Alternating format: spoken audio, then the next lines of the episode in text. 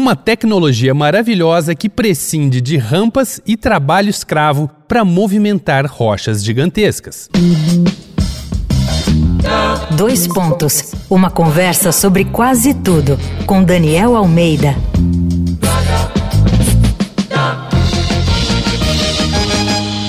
Esse é mais um episódio da série Paranoia Delirante aqui do Dois Pontos. O assunto são teorias da conspiração, aquelas explicações muito loucas para fatos e evidências que o cidadão comum não consegue explicar. Se os meus sentidos não são suficientes para dar conta dessa questão, é porque tem treta por trás disso. E com as pirâmides do Egito, não é diferente.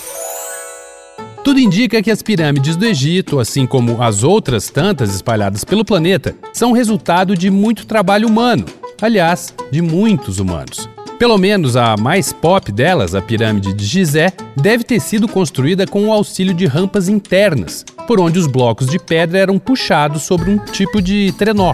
Mas nem todo mundo acha essa explicação razoável. Há quem defenda a teoria de que foram construídos canais de água, por onde os gigantescos blocos de pedra boiavam e podiam ser conduzidos sem muito esforço. Tem os partidários dos antigos astronautas, que veem claramente as mãos de civilizações extraterrestres nesses monumentos de pedra, e muitas outras, mas a teoria mais intrigante para mim é a da levitação por ondas sonoras.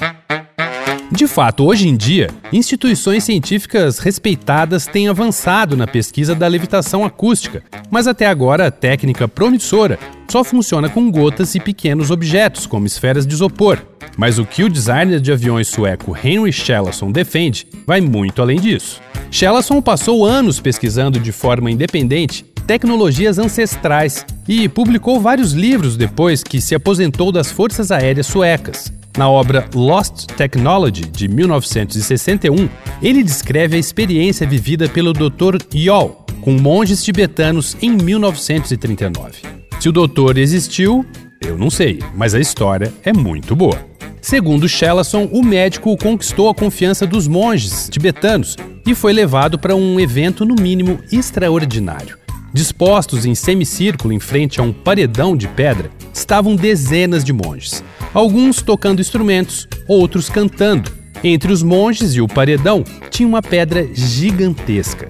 Eis que a cantoria tem início e a pedra começa a flutuar no ar e pousa no topo do paredão a 250 metros de altura. Que tal? Yol diz, inclusive, que os monges podiam mover de 5 a 6 pedras dessas por hora. Para quem se interessar, tem na internet um desenho feito pelo Dr. Yol com todas as medidas detalhadas dos instrumentos e da disposição dos monges para fazer essa mágica acontecer. Será que os egípcios também dominavam essa técnica ou tudo não passa de balela?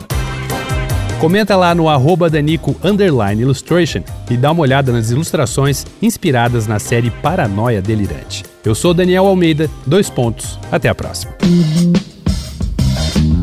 Você ouviu Dois Pontos uma conversa sobre quase tudo com Daniel Almeida.